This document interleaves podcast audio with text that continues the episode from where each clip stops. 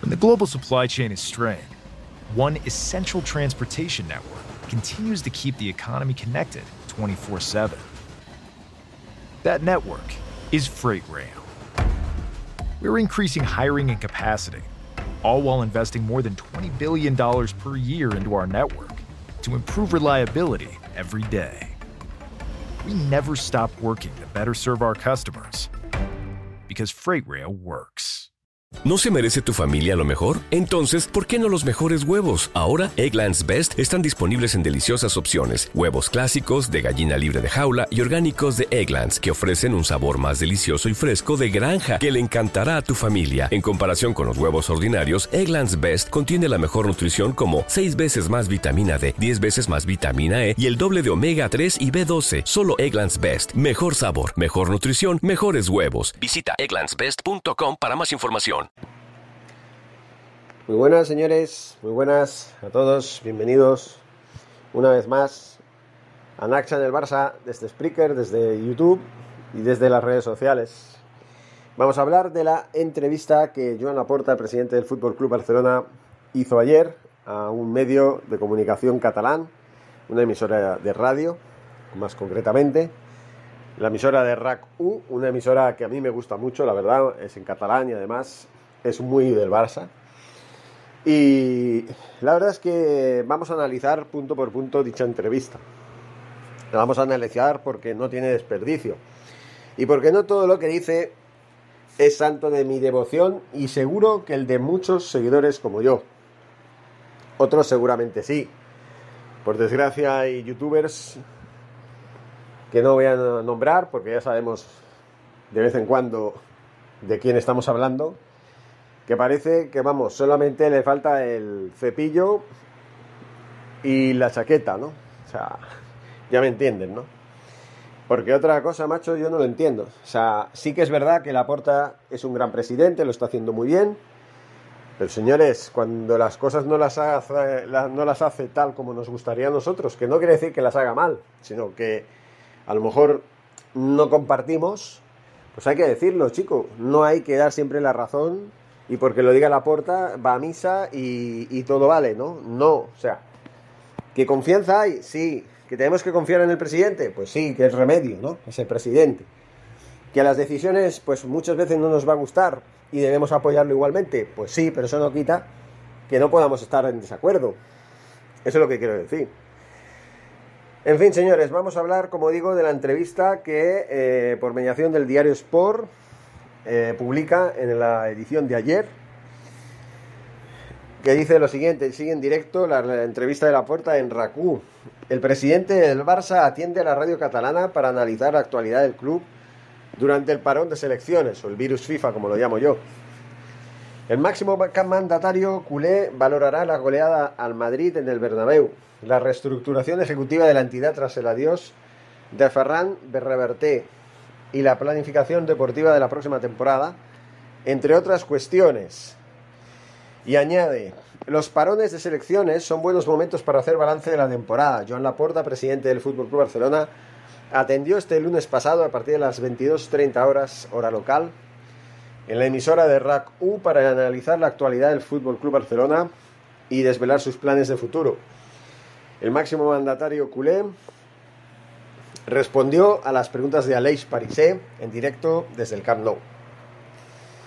Bueno, Joan, como, lo llaman Jan, no entiendo por qué lo llaman así, pero bueno, si él lo permite, pues era cosa suya.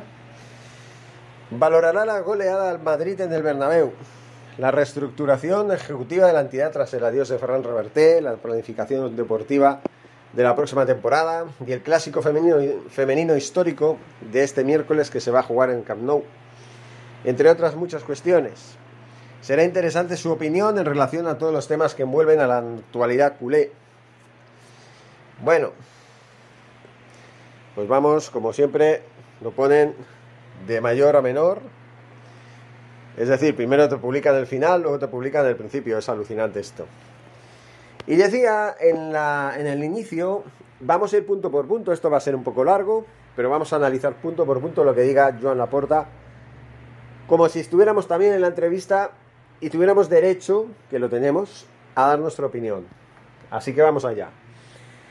A las 22.01 empezaba la entrevista y decía muy buenas noches, bienvenidos a la retransmisión en directo de la entrevista de John Laporta a RACU. Primer fallo, no es una retransmisión, es una transmisión.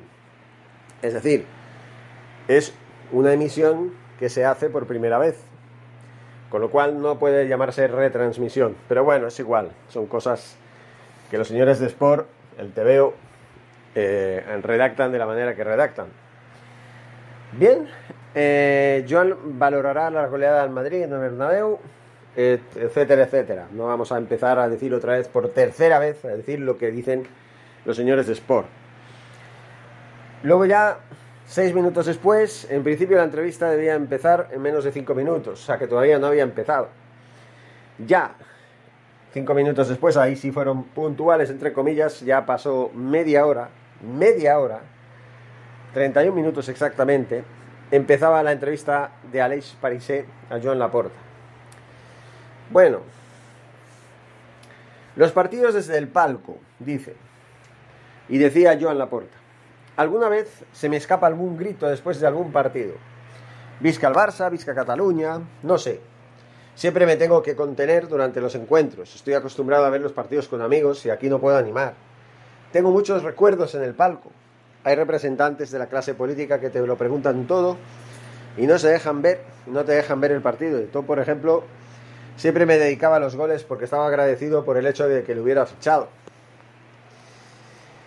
Cambio de entrenador, otro punto importante. Xavi lo está haciendo fantásticamente. Jugamos a lo que queremos y en lo que creemos. En el principio de la temporada sufría. Todo tiene un proceso. Xavi ha motivado a los futbolistas y ha implantado su estilo.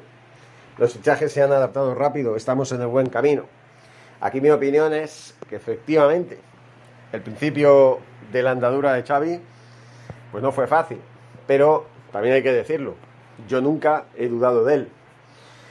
Yo tuve siempre muy claro que Xavi no lo tuvo fácil, como digo, simplemente porque venía en el mes de noviembre es decir, tres meses más tarde de lo que debería haber venido.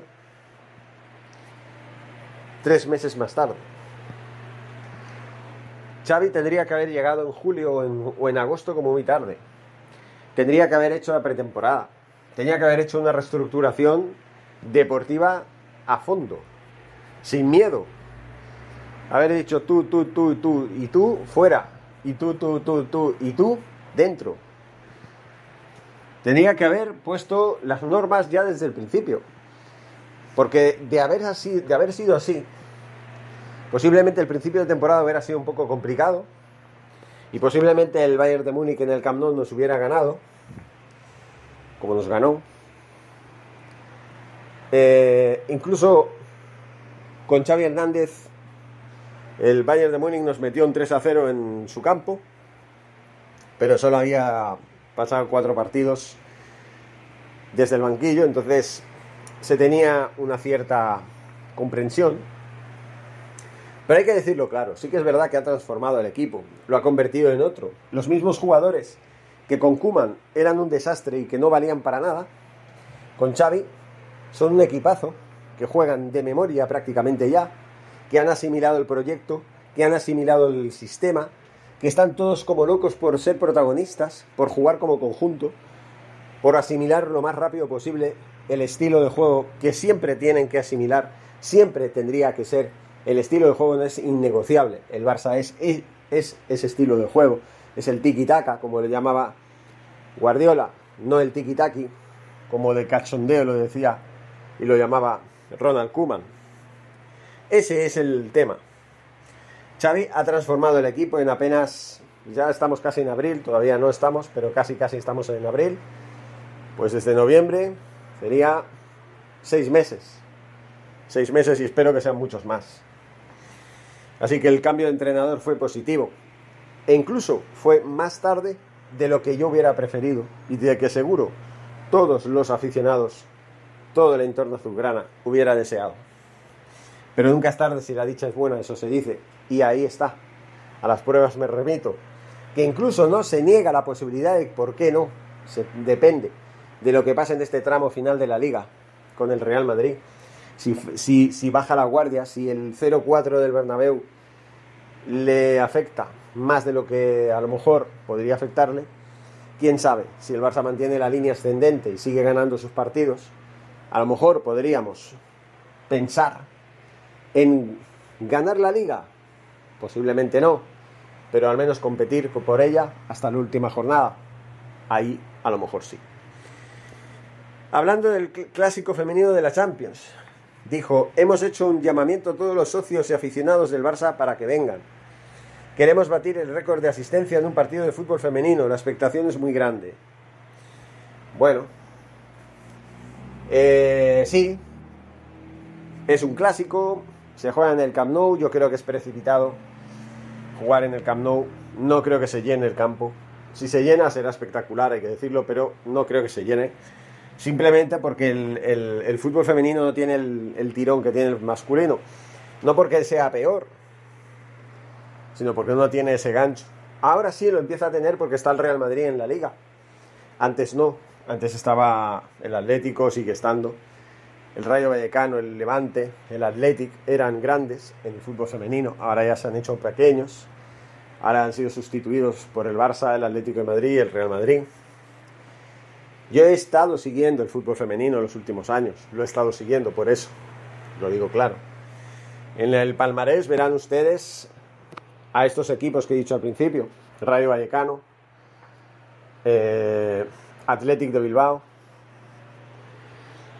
y Levante como campeones en varias ocasiones. Pero actualmente el que domina es el Barça desde hace unos pocos años. Antes era el Atlético de Madrid también, en estos últimos años. Y el Real Madrid, pues bueno, ahí está en Champions jugando y todo, cuando es únicamente un equipo, ya saben, el Tacón, Club Deportivo Tacón creo que es, el equipo que le cedió su plaza y que lo convirtió en el Real Madrid que en la temporada pasada todavía era el Club Deportivo Tajón y que recibió un 9 a 1 en el Johan Cruyff de manos del Barça. Yo creo que el fútbol femenino tiene su gracia, su toque, su esencia, pero el Camp Nou es demasiado grande para ellos, o para ellas, mejor dicho. Creo que el Johan Cruyff es un estadio perfecto para ellas. Pero bueno, ojalá salga bien, ojalá el clásico de mañana resulte, ojalá eh, sentenciamos la eliminatoria, venimos de un 1-3 con polémica en el partido de ida, un penalti que se supone que no era, en fin. Pero que no se ha de mirar que si el penalti es, que si el penalti no es, se ha de mirar el global del partido. El Real Madrid se adelantó en el marcador, cuando unos días antes el, el Barça ganaba la Liga Iberdrola, como se llama, con un 5-0, una manita, al Real Madrid, justo contra el Real Madrid en su campo, en el campo del Barça, en el Johan Cruyff. En fin, vamos a ver qué pasa. Cambio social. Dice, estamos orgullosas de nuestras jugadores, jugadoras. Bueno, si digan, mm, vamos a ver, señores de Sport. Esta es una entrevista a quién? ¿Al presidente o a la presidenta? Porque estamos hablando de estamos orgullosas, no, estamos orgullosos de nuestras jugadoras. Escriban bien, por favor. No les cuesta nada escribir bien. Son muy auténticas y practican el estilo genuino del Barça. No es lo mismo, pero también es un interesante y atractivo. Es muy interesante y atractivo, como decía. Son las mejores del mundo y esto es importantísimo que lo remarquemos. Queremos hacer historia. Veo a las futbolistas muy ilusionadas. Es muy satisfactorio ver la ilusión, el deseo que tienen de eliminar al Real Madrid. Confío en la victoria. Más preguntas. Aitana Bonmatí, una futbolista clave. Dice, la hemos renovado este año, lleva el dorsal 14 de Johan Cruyff. Es fantástica, ya conozco a todas las jugadoras. Bromea el presidente con su tropiezo en campaña electoral. He visto muchos partidos y estoy al día. Pues menos mal, porque de hecho eres el presidente del club. Con lo cual el fútbol femenino, el Barcelona femenino, es una sección que también debe seguir, igual que el balonmano, igual que el baloncesto, igual que el resto de deportes. Porque el Barça no solamente del, fútbol vive. La foto de la cúpula de Spotify en el Camp Nou. Dice, quisimos hacer una foto después de un partido. Nos lo pidieron ellos, ese día ya estaba todo acordado, pero nos pidieron un tiempo de silencio. Necesitaban 10 días para aprobar el acuerdo, no hemos anunciado las condiciones del pacto por un tema de confidencialidad. Es un muy buen contrato, pero ellos prefieren mantener la reserva. Era una condición, dice Snain o Sain Quan On. No, lo he dicho mal. Sain Quan On. Es una cuestión que pertenece a la intimidad de las personas, son las empresas. es el mejor contrato de la historia en cuanto a la sponsorización de la camiseta. Nos vincula con una compañía conocida, europea, que cotiza en bolsa. Es un contrato muy bueno para el Barça. Por una cuestión de transparencia me gustaría poder explicar más detalles. Lo voy a intentar hasta el final. Los detalles del acuerdo. Intentaré explicar lo que pueda a los socios compromisarios porque los estatutos del club nos obligan a aprobar el acuerdo con Spotify en asamblea. Las cifras saldrán en las memorias, es nuestro argumento para poder hacerlas públicas. Ellos de momento no quieren que salga nada y nosotros no estamos en una situación económica para renunciar a un contrato de esas características. Lo que decidan los socios será lo mejor. Si tumban la propuesta y no la ratifican, buscaremos otras opciones de sponsorización. Sería una pena. Sería una pena, la verdad. Sería una pena que los socios compromisarios del Barça dijeran no a Spotify. Cuando estamos ante una oportunidad histórica e importantísima para meterle una inyección ya no solamente económica al club, sino de prestigio y de mucho más. Y de mucho más. Esperemos que sí acepten. Esperemos que sí acepten en asamblea el compromiso que tiene el Barça con Spotify. Conciertos en el Camp Nou. Dice, podría ser, ¿por qué no? Una de las condiciones del acuerdo era que el Camp Nou se llamará Spotify Camp Nou. A mí me gustaba más al revés. Camp Nou Spotify. Bueno, pues yo creo que es mejor Spotify Camp Nou, pero bueno, igual. Pero bueno, el acuerdo era muy bueno. Promoción de artistas internacionales. Se pueden hacer muchas cosas por vía telemática. Entrar en Spotify es entrar en el mundo de las nuevas tecnologías. Todas las opciones se han contemplado y se han establecido en el contrato de forma general. Es cierto, tiene muchas ventajas. la verdad. El compromiso, que espero que se consolide y se, reafirme con Spotify, tiene muchas ventajas. Más acuerdos de patrocinio. Dicen, estamos trabajando. Cuando destapas la caja de los truenos con una sponsorización, se abre todo. Tenemos seis propuestas para las mangas de la camiseta. Joder, o sea que... Vamos a ver.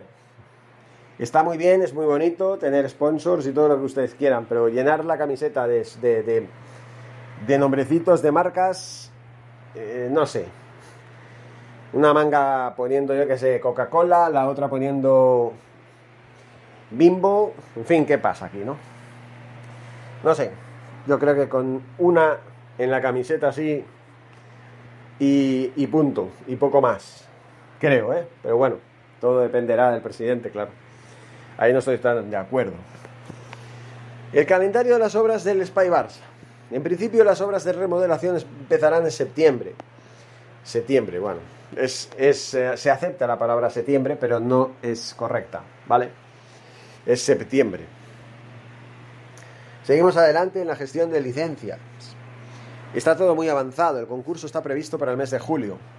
Somos los primeros en tener prisa, el proyecto se ha atrasado muchos años, pero internamente estamos valorando la injusta guerra de Ucrania, Aprovecho la ocasión para mandar un mensaje de apoyo a todos los afectados. Los materiales están subiendo de precio. Tenemos que ser prudentes. Seguiremos, señores, seguiremos. Como no, ya saben ustedes. Bueno, sí, el espacio, el principio, el Spy Barça, el nuevo Camp Nou, empezará en septiembre. Así que a partir de septiembre se contempla la posibilidad de trasladar al Barcelona al Estadio Olímpico de Montjuic, al Gis o lo que yo preferiría, irnos todos a donde está el fútbol femenino, al Johan Cruyff. ¿Por qué? Porque es nuestra casa, porque es, es, donde está la masía, es el, el segundo estadio donde ya donde estaba antes el, el mini estadio, que podría haber seguido. El mini estadio estaba muy bien, pero bueno, lo quisieron cambiar, lo cambiaron, vale, muy bien, muy bonito. Ahora está el Johan Cruyff, que además tiene el nombre de nuestro gran eh, artífice, de nuestro sello de, de juego y de identidad, al que hay que darle todo el mérito posible. Pues qué mejor que ahí, ¿no? Aunque sea un estadio aparentemente más pequeño, que no. No sé. Que no tiene la capacidad del Camp Nou, vale, muy bien, está bien, pero. Bueno, merece la pena. Porque luego el estadio que vamos a tener no va a tener nada que envidiar al nuevo estadio del Santiago Bernabéu, que está muy cerca de acabar de concretarse su remodelación. Pero bueno. Más cuestiones sobre el estadio. Dice, tenemos eh, previsto acabar el estadio en el 2025. Haré todo lo que pueda para que esto sea una realidad. Tenemos ganas y posibilidades de hacerlo. Pero queremos administrar bien nuestro patrimonio. ¿Cuántos años hacía que no había una guerra en Europa? No podemos obviarlo, pero somos optimistas. Tenemos un acuerdo con Goldman Sachs. Bueno, vale, pues vamos a ver qué pasa. Aquí ya no puedo decir nada. El proyecto es, es, es bueno, es interesante Esperemos que cumpla su palabra, no podemos decir más. Jugar en Montjuic. Dice, es un proyecto de ciudad extraordinario. Tenemos tiempo de sobras de acondicionarlo para jugar allí en el 2023. El punto es cuadrar los partidos con los conciertos. Con buena voluntad podemos ajustar todo esto. Ahí es donde discrepo el señor Laporta. El Barça no debería jugar en Montjuic, sino en el Johan Cruyff ¿Por qué la manía de jugar en Montjuic? No lo entiendo. ¿Por qué? ¿Qué tiene el estadio de Montjuic que durante 10 años ha sido el estadio donde ha jugado el español? ¿Qué tiene? Es que no lo entiendo. Bueno, otra más. Su relación con Messi. El Barça es la casa de Leo. Me gustaría que estuviera en la, en la inauguración del nuevo Camp Nou. La relación es menos fluida. Ahora él está en París. Para mí no fue fácil. Me hubiera gustado que las cosas fueran diferentes no podía poner más en riesgo la institución. Pienso que hicimos lo que teníamos que hacer, no hablo con él como antes, gente cercana a él ahora añora Barcelona y el Barça. Me supo peor por el tema personal que por el deportivo. Bueno, aquí entra una serie de, circunstancias, ¿no?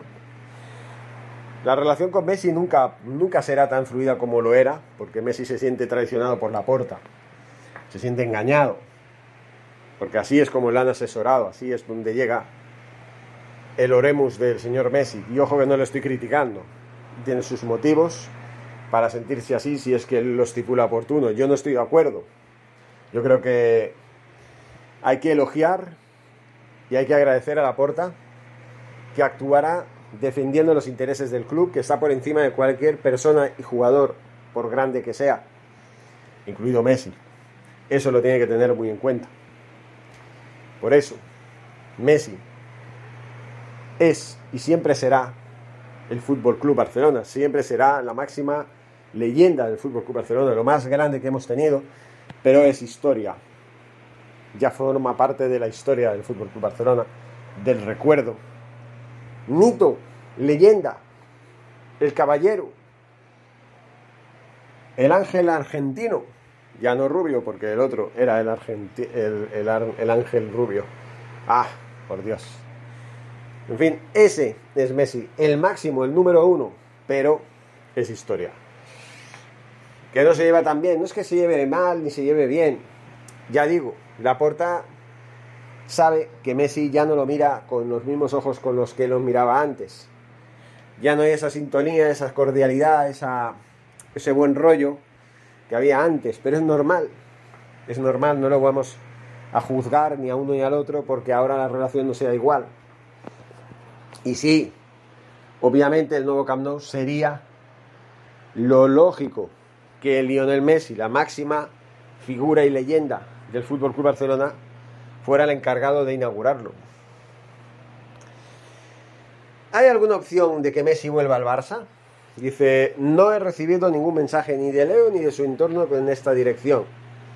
En este momento, nosotros no nos planteamos su regreso. Estamos construyendo un equipo joven que empieza a funcionar. Leo es Leo. Es el mejor jugador del mundo, pero no contemplamos su vuelta. No sería un paso hacia atrás. Vamos a ver. Ya lo acabo de decir hace un momento. Es cierto, Leo es Leo. Es el número uno, es el mejor jugador del mundo para la gran mayoría de la historia, pero no debe volver. Si vuelve, ya no tendría que ser como jugador, sino como pues, un directivo más, un representante más, un asesor deportivo, no sé, alguien que ayude al equipo, pero ya desde los despachos. El tiempo de Messi ya pasó. Fueron 17 temporadas maravillosas, geniales, de leyenda, como ninguna ha habido en la historia del Fútbol Club Barcelona. Y miren que hemos tenido leyendas, y miren que hemos tenido épocas doradas, pero ninguna como la de Messi. Y es que hay que decirlo, y hay que elogiarlo, porque a cada cual lo que se merece y le corresponde. Y a Messi le, le corresponde ser reconocido como lo que es, pero es historia. Ya no se puede pensar en que vuelva. ¿En que vuelva para qué? ¿Para qué? Para acabar su carrera marcando 10 o 12 goles y poco más. Ya no se va de los contrarios. Ya sería un desgaste para él volver al Barça. Jugar en el equipo en el que triunfó de la manera que triunfó. En el que dejó el listón tan alto como lo dejó. Ver a un dinosaurio de lo que fue. A un resquicio de lo que fue. A mí me dolería verlo, la verdad. Yo prefiero recordarlo como lo que fue. Cuando se fue todavía tenía mecha, tenía algo de gasolina, ahora ya está fundido. Ya ven lo que está haciendo en el Paris Saint Germain. Muchos lo achacan de que si es falta de motivación, de que si es extraña Barcelona, de que está triste, va, déjense de pamplinas, es la edad, es el físico, que ya no da para tanto. La magia en sus botas la va a tener siempre, pero ya el físico, la resistencia, la velocidad ya no la va a tener. En el Barça necesitamos jugadores jóvenes, potentes físicamente, que tengan esa, esa potencia, que tengan ese brío, esa chispa que tenía antes Messi y el equipo que estaba con Messi. Eso es lo que hace falta. Que a lo mejor viniera y pudiera jugar en las segundas partes a partir del minuto 65, 70 y ayudara desde el banquillo a, a los más jóvenes para que se acaben de consolidar y triunfar en el Barça? Bueno, bueno, pero eso sí, reajustando mucho las condiciones, renunciando a gran parte del salario que cobraba antes en el Barça y que obviamente por el reajuste de la masa salarial ya no podría seguir cobrando y con unas condiciones especiales similares a las que aceptó Dani Alves. Y ahí está el kit de la cuestión. ¿Aceptará Messi estar dos años en esas condiciones, con un rol secundario? ¿Dejará de ser considerado el capitán, el no va más, en la hostia de Donostia? El máximo referente, el jugador del que dependa todo el mundo. Bueno, en los últimos 20 minutos de cada partido puede jugar y puede arreglar las cosas y las arregla, perfecto. Pero si no, que deje a los más jóvenes, los que están ahora, acabar de consolidarse y triunfar en el equipo azulgrana. Eso es lo que debería hacer. Pero volvió, volver, si no es bajo esas condiciones, yo no soy partidario de que vuelva. Yo, de hecho, no soy partidario de, que vuelva bajo ningún concepto ni ninguna condición, porque creo que su época ya pasó. Pero si vuelve, que sea bajo esas condiciones especiales. Que no son especiales, que son para, para todos, señores. Son para todos. Cuando ya daban las 23 horas y un minuto, ya pasaba una hora, que no fue una hora, fue media hora, la pregunta fue la siguiente. No hay fecha para el Barça Manchester City por un zué. Dice, no se pudo celebrar por el coronavirus. No hay nueva fecha. Sería bonito que pudiera jugar Leo el partido. Pero dependería de la opinión del Paris Saint Germain. Juan Carlos se lo merece todo. Es admirable cómo reacciona ante la enfermedad que sufre. Sí, la verdad es que es muy lamentable un portero que para mí era mi portero favorito, Juan Carlos Unzué, navarro de, nacimiento, jugó en el Osasuna, luego fue el segundo portero del Barça, que luego durante una breve época llegó a ser el primero después de la marcha de Zubizarreta. También estuvo eh, ¿cómo se llama? Busquets, el portero Busquets. No me acuerdo cómo se llama el nombre. Carlas Busquets, creo que era, ¿no? En fin, ojalá haya alguna cura y algún remedio para Juan Carlos Unzué, que es una lástima que tenga el, esa enfermedad que se llama ELA, una enfermedad degenerativa muy lamentable por, por desgracia. En fin, así es la vida, señores. Vamos a seguir. Un Barça City en la Supercopa de Europa. Dice, estaría muy bien, el escenario sería perfecto, no habría pensado en esa posibilidad. El City tiene que ganar ahora al Atlético de Madrid nosotros estamos mentalizados en el Eintracht. La Europa League es una competición importante, nunca la hemos ganado y a todos los culés nos hace mucha ilusión hacerlo. Bueno, a muchos, a muchos, ¿no ha dicho? No, ha dicho a todos. Yo ahí discrepo. No a todos les hace ilusión ganar la, Europa League, por desgracia. Yo sí estoy en el grupo de los que le hace ilusión ganar la Europa League y sí coincido con Laporta en decir que eh, la Europa League es una competición importante. No es la más importante, es cierto, no es la Champions, pero es la Europa League. Y este año la Europa League es mucho más potente que la que venía siendo hasta la temporada pasada. ¿Por qué? Porque la reestructuración de las competiciones hechas por la UEFA gracias a la incorporación de la nueva tercera competición, como es la Europa Conference League, hizo que el formato de competición de la Europa League se asimilara más clara, más que nunca, a la Champions League, salvo algunos matices, pues tenga el mismo número de, participantes y por ende sea una competición prácticamente al mismo nivel que el de la Champions. Digo prácticamente, no digo igual, digo a uno o dos escalones por debajo. Pero eso no significa que no, tiene, no tenga calidad. Los equipos que están jugando actualmente la Europa League, yo no digo el Barça, el resto de equipos, como el Eintracht de Frankfurt, el Glasgow Rangers, el, el Bayer Leverkusen, entre otros, son equipos que merecen un respeto y una consideración y que perfectamente podrían estar compitiendo en la Champions. Y es por esto, ¿no?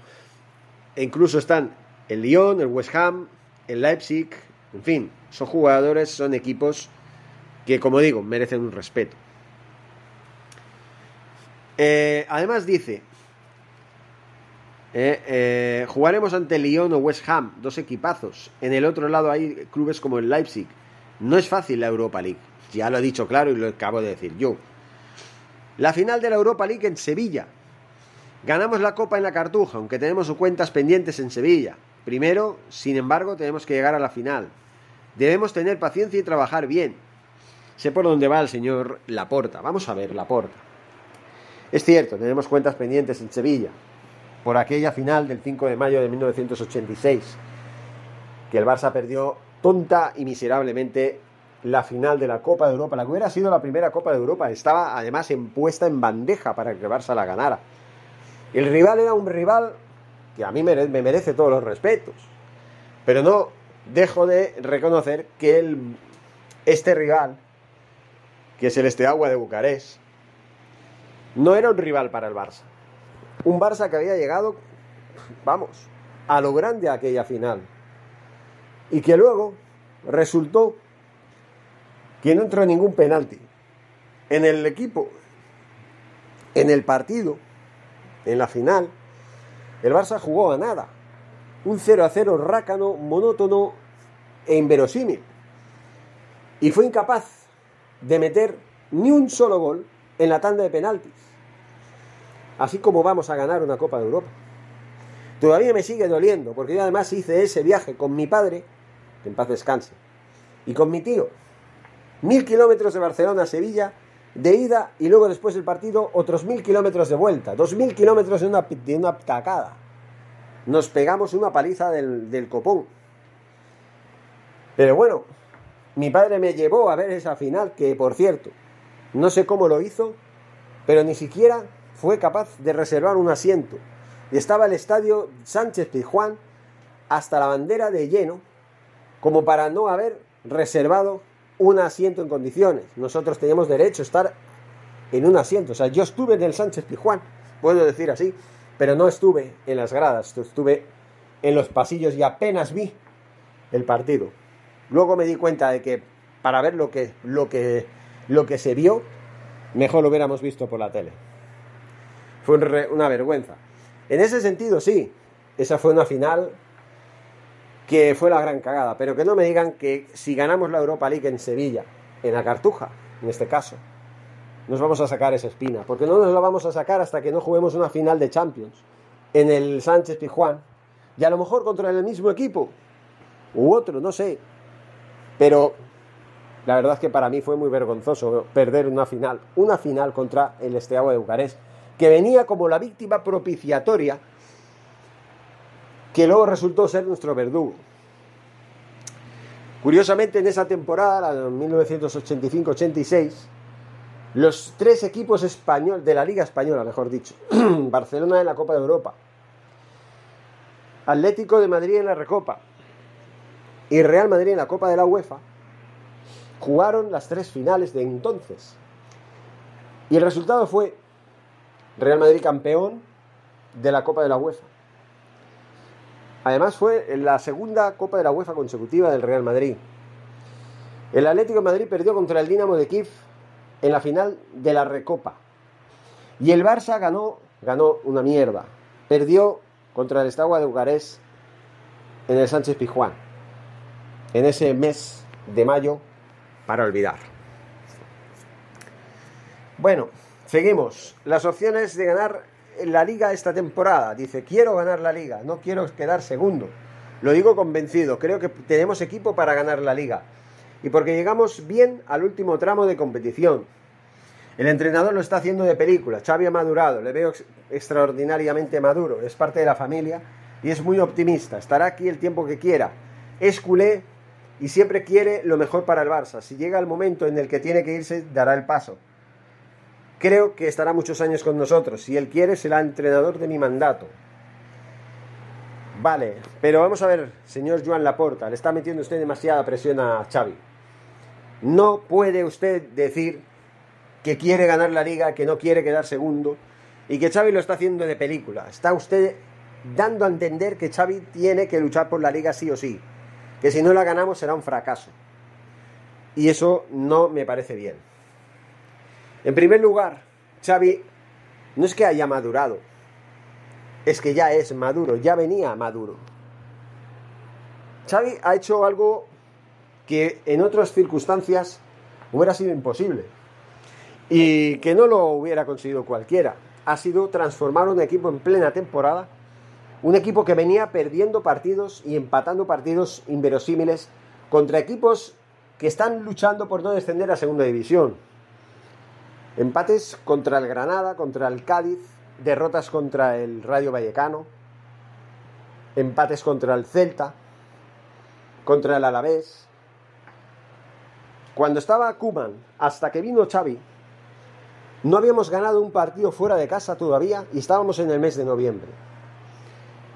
Entonces, que Xavi viniera e hiciera el milagro en, en cinco meses, seis meses ya, de transformar este equipo un equipo que perdía en casa en el clásico de octubre contra el Real Madrid por 1-2.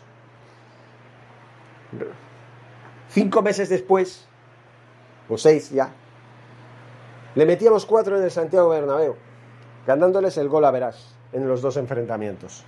De perder 1 a 2 en casa, pasamos a ganar en su casa, en, ahí fuera, en el Bernabéu, 0-4, y pudieron haber sido más del baño que les dimos.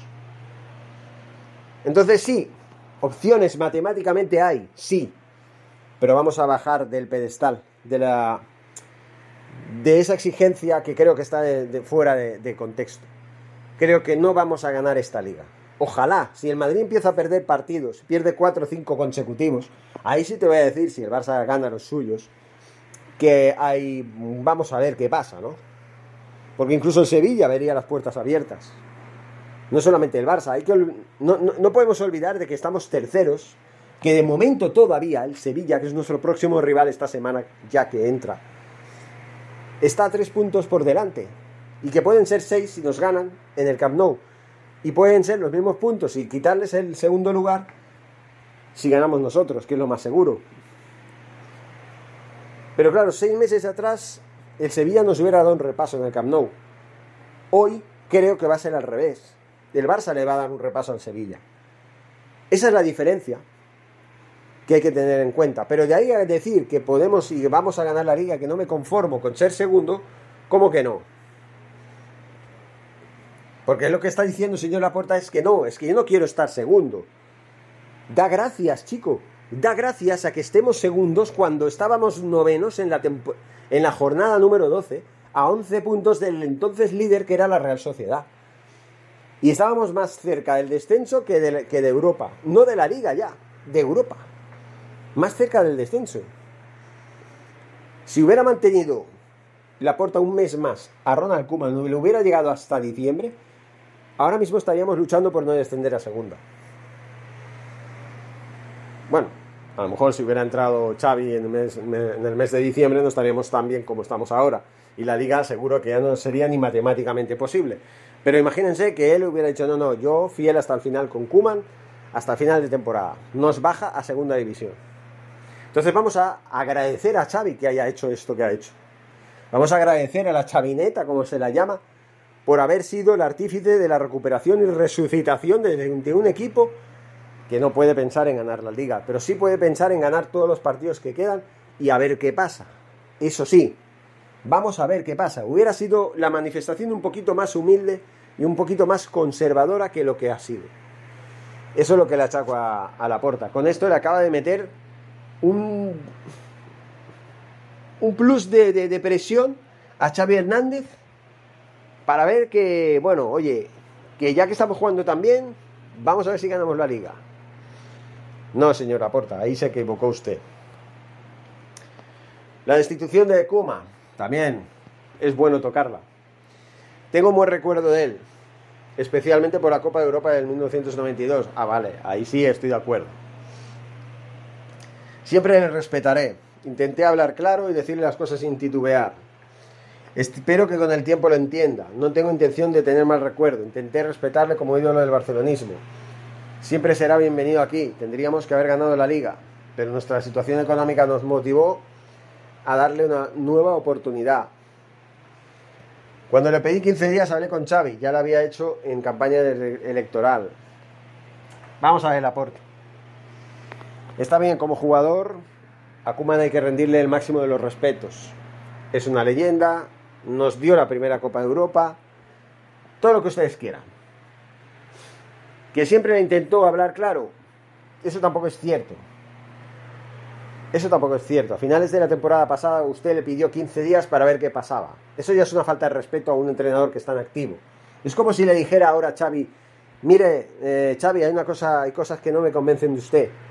Deme 15 días a ver si encuentro sustituto y si no, continúa. No, eso no se puede hacer, señor Laporta. Y eso lo hizo usted. Usted lo que tendría que haber hecho es echar a Kuman desde ese momento, cuando acabó el partido contra el Alavés en la última jornada de la temporada pasada de la liga, que tendríamos que haber ganado, ahí sí estoy de acuerdo. No lo hicimos, no lo hicimos por el desastre de gestión que hizo deportivamente, sobre todo el señor Kuman, hundiendo al equipo en pos de una debacle que no tiene precedentes. Un bajón que nos costó no solamente la liga, sino hasta el segundo lugar. Quedamos terceros, señores. Quedamos terceros.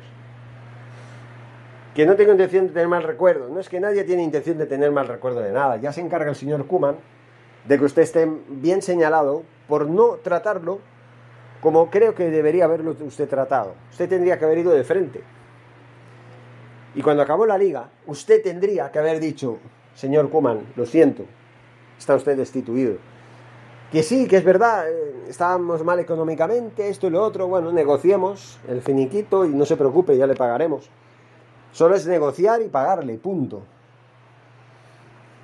Pero mantenerlo hasta el mes de noviembre porque teníamos problemas económicos, eso a mí me parece que no es justo. Ni siquiera para el, el propio entrenador. No es justo ni siquiera por el propio entrenador.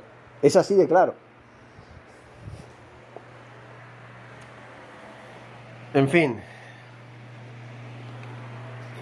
El 2-6 o el 0-4. Dice, pues no sé, son muy parecidos. El otro día podrían haber caído más goles.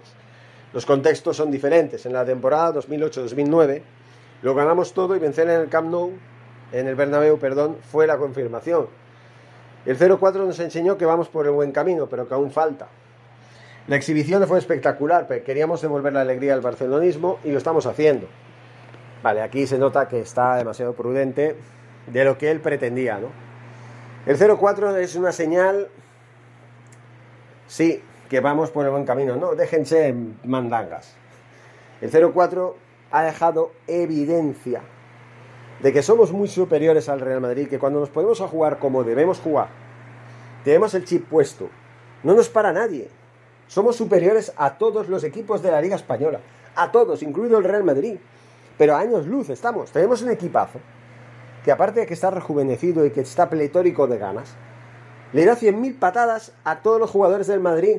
Tan solo Benzema podría equipararse un poco al nivel de los jugadores del Barça, pero el resto está muy por debajo del, del equipo Barcelona. ¿No se merece tu familia lo mejor? Entonces, ¿por qué no los mejores huevos? Ahora, Egglands Best están disponibles en deliciosas opciones. Huevos clásicos, de gallina libre de jaula y orgánicos de Egglands, que ofrecen un sabor más delicioso y fresco de granja que le encantará a tu familia. En comparación con los huevos ordinarios, Egglands Best contiene la mejor nutrición como 6 veces más vitamina D, 10 veces más vitamina E y el doble de omega 3 y B12. Solo Egglands Best. Mejor sabor, mejor nutrición, mejores huevos. Visita egglandsbest.com para más información. En un mundo donde extraterrestres acechan a los humanos, dos soldados deben esconderse para sobrevivir sin su Old Spice.